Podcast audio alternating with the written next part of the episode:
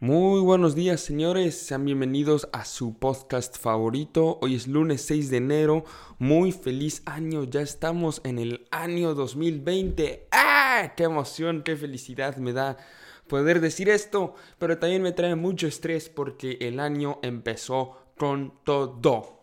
Empezó con Tokio este año. eh, ya hay gente hablando de una tercera guerra mundial. Antes, en el futuro, en este podcast, o sea, en el episodio de hoy, vamos a hablar de por qué hablar de una tercera guerra mundial me parece completamente irracional y súper sensacionalista. He de admitir que los memes en redes sociales, los chistes que he contado con mis amigos y familiares, han sido muy divertidos, muy entretenidos, pero definitivamente una tercera guerra mundial todavía está muy lejos, muy lejos de nosotros. Eh, a pesar de que ese famoso reloj de Doomsday diga lo contrario, yo sigo pensando que no estamos pues al borde de una de una tercera guerra mundial. Pero para poder entender por qué no estamos al borde de una tercera guerra mundial, tenemos que entender de dónde comienzan todos estos rumores de que estamos a, de, a punto de pelearnos entre todos. Em, según yo, desde mi punto de vista, la situación con Irán, como ya lo he mencionado previamente en este podcast, empieza en el año 2015, cuando Barack Obama logra sellar un acuerdo muy importante con Irán que iba a alejar al país musulmán, al país árabe, lo iba a alejar de eh, poder tener un arma nuclear en el futuro. ¿Por qué no se quería que Irán tuviera un arma nuclear? Bueno, desde el punto de vista de Estados Unidos, porque em, son un peligro para Israel en la región y posiblemente también para Estados Unidos, pero más que nada para Israel. Por eso a Estados Unidos no le gustaría que Irán tuviera pues un arma con el cual pudiera acabar muy fácilmente con un aliado tan importante en la región como lo puede ser Israel. Desde el punto de vista de Alejandro, desde un punto de vista más este, no, o sea, más imparcial, más imparcial, es bueno que menos países tengan armas nucleares porque así no, se no, no dependemos de tantos países para sobrevivir. Porque obviamente si uno de los países que tiene armas nucleares, como Pakistán por ejemplo, decide mandarle armas nucleares, a, decide bombardear a India y después India, que también tiene armas nucleares, decide bombardear a Pakistán, bueno, eso ya es un problema enorme para todo el planeta. Mientras menos armas nucleares existan, menores posibilidades hay de un problema así. Entonces, qué bueno por Barack, qué bueno por Obama, que logró que los iraníes no tuvieran eh, bombas nucleares. Ah, ojo, ojo, ojo, ojo. Es muy importante señalar que este acuerdo nuclear no hacía que los iraníes no tuvieran em, armas nucleares nunca. Lo que hacía era atrasarlos significativamente. De hecho, por lo menos los atrasaría unos 15 años en lograr el objetivo de tener armas nucleares. En este tiempo se podría encontrar otra solución para que, las, para que no tuvieran armas nucleares de forma más permanente cómo se hizo este acuerdo. Bueno, más bien, ¿por qué se hizo este acuerdo? Porque Irán estaba sufriendo muchísimo por sanciones económicas que le habían puesto tanto países europeos como Estados Unidos y la gente iraní ya estaba comenzando a enojarse con el ayatollah. El ayatollah pues es el líder iraní que en estos momentos es Musavi Khomeini. Ah, no, perdón, tonto soy. No es Musavi Khomeini, es Ali Khamenei. Em, pero bueno, en estos momentos, eh, cuando se hace el acuerdo, lo que hace Estados Unidos con ayuda de países europeos como Francia y el Reino Unido es enviar eh, ciertas personas que revisan que Irán ya no tenga tanta no ten, no no sé cómo explicarlo no cómo se dice en español que ah, eh, para el uranio, para hacer, para hacer bombas nucleares, lo tienes que tener, no me acuerdo la palabra en español, pero lo tienes que tener, haz de cuenta, tienes que trabajar el uranio para poder hacer una bomba nuclear. Los inspectores, en inglés se dice enriched, supongo que en español se dice enriquecido, sí, eso es, tienes que enriquecer el uranio para poder obtener un arma nuclear. Los inspectores europeos y estadounidenses se aseguraban de que no estuviera enriquecido, de que no tuvieran tantas reservas de uranio, etcétera, etcétera, etcétera. Irán sí podría ser una arma nuclear, pero muy lentamente. ¿Qué pasa en 2016? En Estados Unidos deciden hacer un experimento y eligen a eh, Donald Trump de presidente. Ay, ay, ay, ay. Llega este señor con ganas, pues me leí un libro, este, de Bob Woodward. Bob Woodward es quien, quien devela, quien desvela, o más bien quien revela, perdón, parte del Watergate de Nixon allá en 1960 y algo, no, 73, en 1973. Em, Bob Woodward, por lo tanto, es un autor muy reconocido y también escribe un libro acerca de Trump en la Casa Blanca. El libro se llama Miedo, muy recomendado, y en este libro menciona un rumor muy interesante. Em, menciona que después de que Obama visitó Rusia, eh, no me acuerdo en qué año, en el 2011, algo así, después de que Obama visita Rusia para una gira y vuelve, Trump va a este mismo hotel en Rusia, renta la misma habitación que utilizó Obama, contrata a un grupo de prostitutas y orina en la cama junto a ellas. Ojo, este es un rumor que, o sea, no es un rumor, es información que dio alguien que trabajaba en el hotel, que el hotel, pues, pues como muchos hoteles en Rusia, tenía cámaras de seguridad adentro de los cuartos, eh, bueno, cámaras secretas ocultas adentro de los cuartos y supuestamente está grabado. Esta fuente es completamente confidencial. El autor señala que la KGB probablemente lo hizo retratarse y ya no volvió a hablar con los medios de información pero es información posible, o sea, es algo que puede haber sucedido, yo no lo estoy validando, ¿eh? yo no estoy diciendo que sí sucedió, nada más, estoy, les estoy diciendo que Bob Woodward, un autor súper reconocido, súper importante, investigador, periodista, consideró que esta información era lo suficientemente importante como para compartirla en su libro. Em, bueno, ¿por qué dije todo esto? Porque esto demuestra que Donald Trump tiene hasta cierto punto un odio irracional por Obama si eso hubiera pasado. Y aunque no haya pasado, tenemos otras acciones más claras, más evidentes, como la serie de tweets que hizo durante la presidencia de Obama, como todo el rumor que hizo para decir que Obama había nacido en Nigeria, que él no era estadounidense, todas esas tonterías que hizo Donald Trump en el pasado, hace 10 años, nos demuestran que sí, Donald Trump tiene un enorme odio hacia Barack Obama. Y entonces, de las cosas buenas, que hay muchísimas cosas malas que hizo Obama, entre las cosas buenas que hizo estaba el acuerdo iraní, em, el Obamacare, el Acuerdo de París, esas cosas buenas que hizo Gerald Trump y sus metas principales son quitarlas. ¿Qué hace? Lo primero que hace es quitar el Acuerdo de París, intenta quitar Obamacare, pero recordemos que por ese voto histórico de McCain, el ya fallecido senador, este, no se pudo quitar el Obamacare y ¿qué es lo siguiente importante para quitar? El Acuerdo iraní.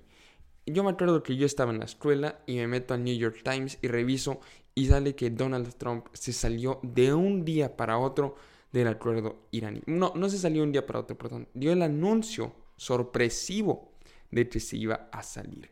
Esto pues agitó a todo el mundo porque el acuerdo iraní estaba funcionando bien estaba funcionando justo como fue planeado. Y cuando fue planeado fue aprobado por bastantes miembros de ambos partidos eh, en Estados Unidos, por lo cual sorprendía mucho que un acuerdo que estaba funcionando de acuerdo con lo planeado estuviera siendo destrozado por Donald Trump. Muchísima gente obviamente se sorprendió por esto y no sabían cuál era el plan de Donald Trump. Salían personas diciendo, bueno, Donald Trump nos va a conseguir un mejor acuerdo, no, Donald Trump nos va a meter a la cárcel, ah, perdón, a una guerra. No, no se sabía qué estaba sucediendo realmente. Em, pero por el momento, cuando, se sucedió, cuando sucedió esto, apenas Donald Trump entró a la presidencia, este, los demás países europeos del acuerdo, como Francia e Inglaterra, le dijeron a Irán, a Irán, tú cálmate, nosotros vamos a seguir en el acuerdo y tal vez en el futuro Estados Unidos decida meterse. ¿Qué sucede? Estados Unidos no ha decidido meterse, pero esto que los europeos le dijeron a Irán, en otras palabras, era, tú quédate, calma, calmado, calmado. Cuando Donald Trump se vaya, que ojalá se vaya en 2020, va a llegar otro presidente, posiblemente demócrata, y él va a volver al acuerdo. Entonces tú calmado, nosotros no te quitamos sanciones. Pero ¿qué pasa? Irán depende muchísimo del petróleo, por lo tanto dependía muchísimo de los compradores en Estados Unidos. cuando Estados Unidos decide sancionar a, a las empresas que compran Irán, ya Irán no puede exportar petróleo a Estados Unidos, pierde una grandísima parte de, su ganancia y de sus ganancias y a pesar de que Francia e Inglaterra y otros países europeos y Rusia y China le sigan comprando su petróleo, ya no le alcanza el dinero para poder mantener su gobierno estable. ¿Y qué pasa en Irán? La gente comienza a protestar. ¿Tú qué haces? Y esto lo saben todos los líderes del mundo. Desde esto lo sabe desde Benito Mussolini hasta Perón, Pinochet, todos, todos, todos los líderes en la historia del mundo saben que si tu pueblo se está enojando contigo, tienes que encontrar un enemigo en común. ¿Y qué está pasando? Bueno, el ayatollah de Irán, el líder supremo, se da cuenta de que su, pueblo está protestando en contra de él, pues porque ya no tiene dinero, ¿qué tiene que hacer? Tiene que echarle la culpa a Estados Unidos por la situación económica que está pasando, que hasta cierto punto es verdad, porque el, desde la Revolución Islámica en 1978 se ha tenido un mal manejo de la economía en Irán, pero, pero, mm, o sea, se ha estado mal, sí tiene sus deficiencias, pero no ha sido tan malo como para la situación económica en la que están hoy en día, donde hay gente literalmente muriéndose de hambre.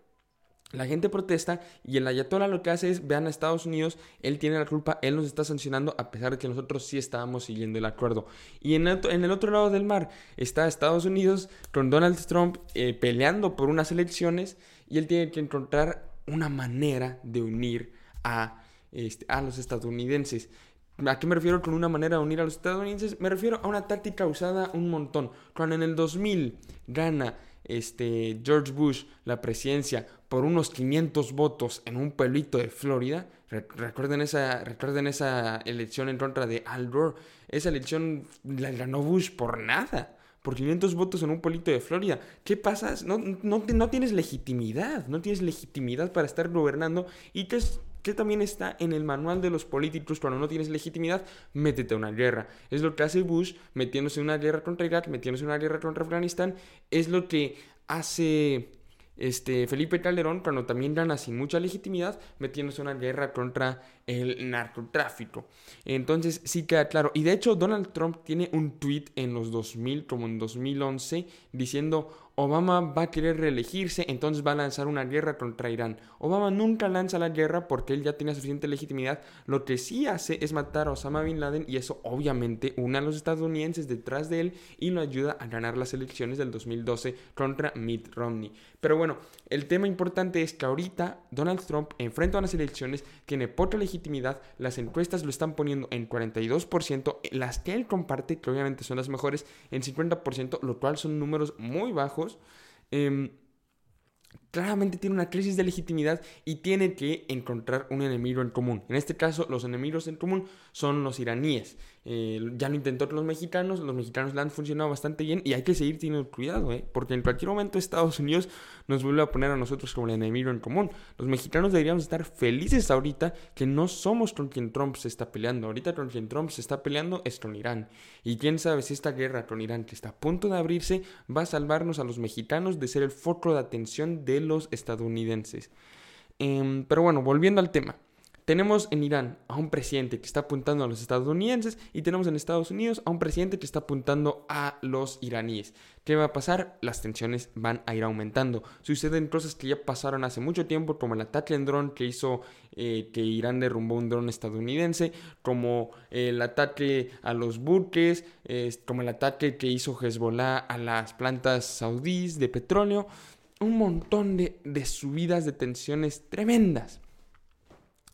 Y todo esto acaba con este, unos, unas bombas lanzadas por los iraníes que terminan matando a un consultor estadounidense.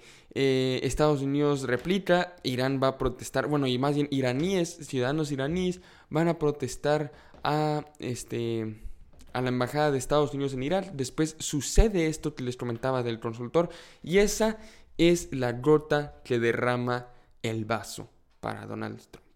Donald Trump este, se enoja mucho con esta muerte, con los ataques a la embajada. De hecho, varios analistas y eh, con fuentes confidenciales cercanas a Donald Trump aseguran que lo que les voy a contar en, en pocos momentos sucedió debido a que el presidente estaba sentado en su cuarto viendo Fox News y se enojó mucho con los ataques a la embajada estadounidense.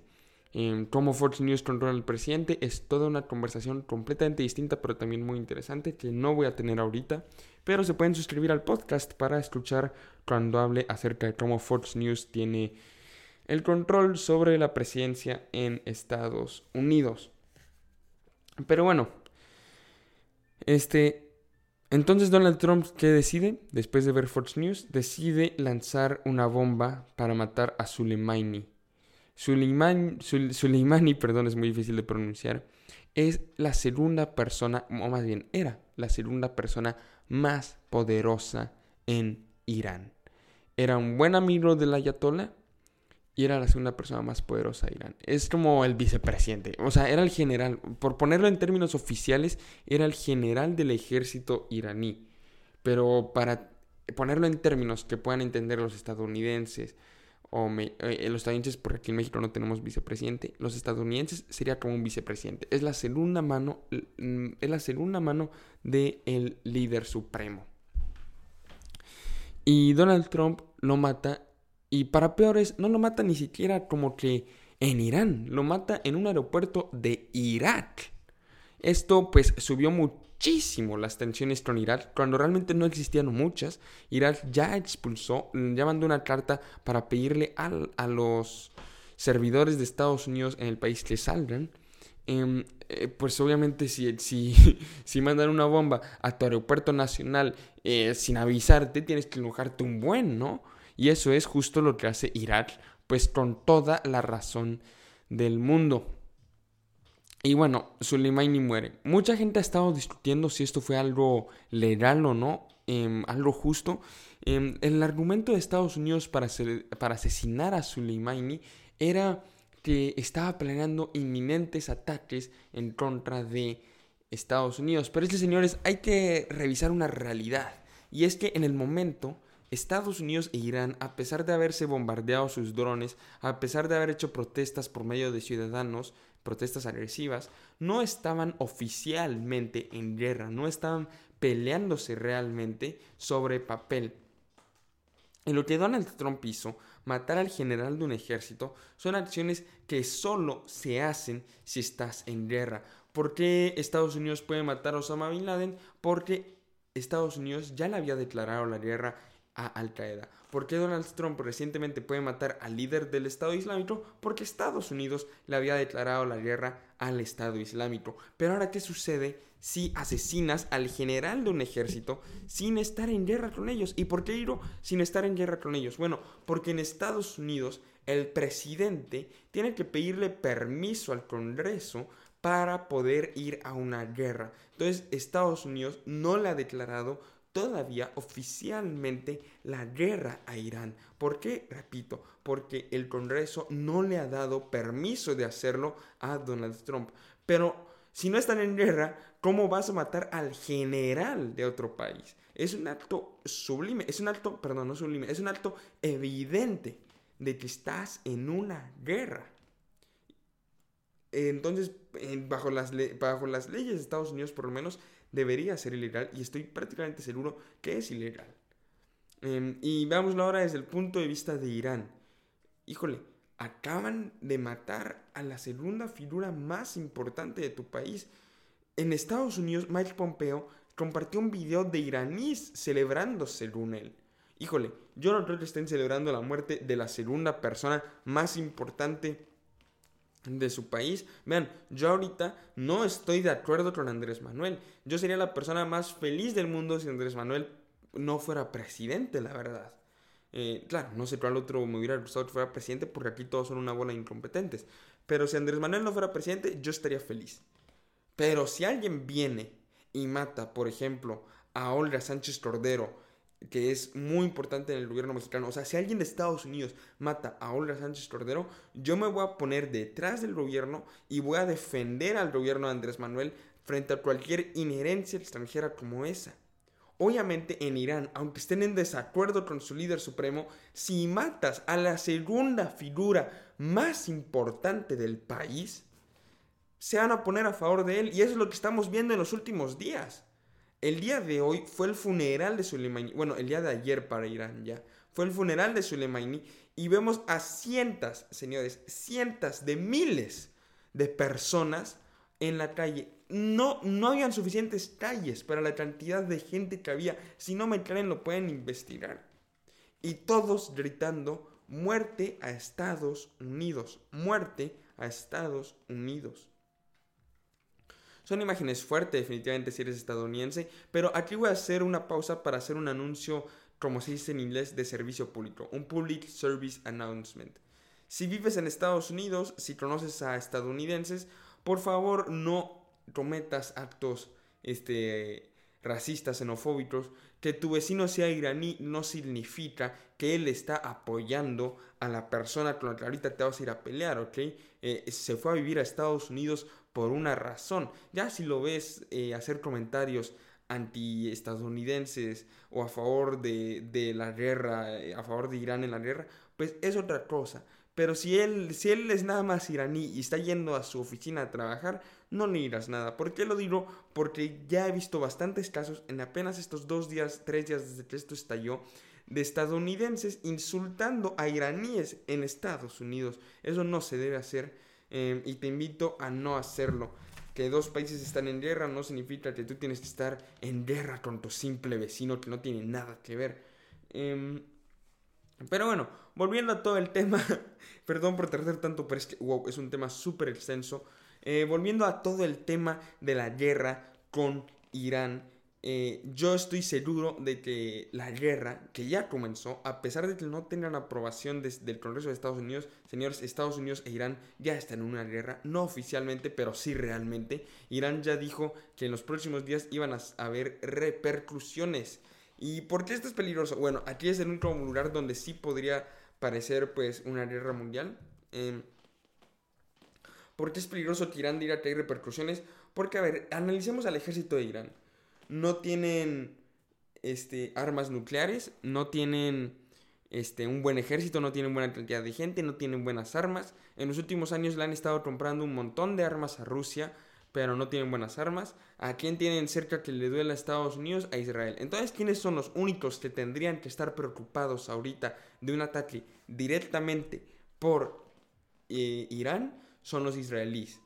Pero realmente vamos a pensar que, que Irán, que controla a un grupo de fanatismo religioso como lo puede ser Hezbollah, no tiene ya a personas alrededor de todo el mundo. Esto no lo digo para asustarlos de verdad, pero digamos, yo evitaría ir a Times Square en los próximos días, evitaría subirme al Empire State en los próximos días. ¿Por qué? Porque tenemos muchos ataques, en los últimos años hemos visto muchísimos ataques de simples ciudadanos que han sido radicalizados en Internet, como lo puede ser el, el ataque del Paso, Texas, el del año pasado. ¿Qué nos dice? Que no va a haber un loco radicalizado por Hezbollah que viva en Nueva York o en Chicago o en San Francisco, que en los próximos días vaya a salir a hacer un tiroteo, a chocar un carro, a atropellar a gente, a plantar una bomba, ser un, una bomba suicida. ¿Quién dice que eso no va a suceder en los próximos días por alguien que ha sido radicalizado? Nadie nos puede garantizar eso. Y yo creo que esa va a ser una manera de atacar por parte de Irán. Sin embargo, ¿qué va a hacer Estados Unidos? Estados Unidos ya tuiteó que tiene 52 sitios este, eh, iraníes, 52 sitios de patrimonio cultural iraníes listos para ser bombardeados. Bueno, esto invita a una conversación muy larga porque, de acuerdo con la Convención de los Acuerdos de 1954 en La Haya, em, es un crimen de guerra bastante serio el bombardear sitios culturales, como lo hizo Al Qaeda hace unos años y fue culpado en la Corte Internacional de Justicia. Por lo tanto, si Estados Unidos decide bombardear estos sitios culturales, podría ser Donald Trump, si comanda eso, en algún futuro, porque no va a pasar mientras sea presidente, pero en algún futuro podría ser señalado como eh, autor de crímenes de guerra. Em, eso sería algo bastante grave y pues Donald Trump, si me estás escuchando por tu propio bien, no seas estúpido y no bombardees patrimonios culturales. Aunque claro, sería muy interesante ver qué pasa si Estados Unidos es juzgado en una corte que claramente es manejada por él, o sea, es una corte... O sea, más en otras palabras, ¿qué pasa si el país más poderoso del mundo es juzgado en la corte del mundo? Eso sería algo muy interesante de ver, ver si predomina la justicia o el poder de Estados Unidos. Em, definitivamente muy, muy, muy interesante, señores.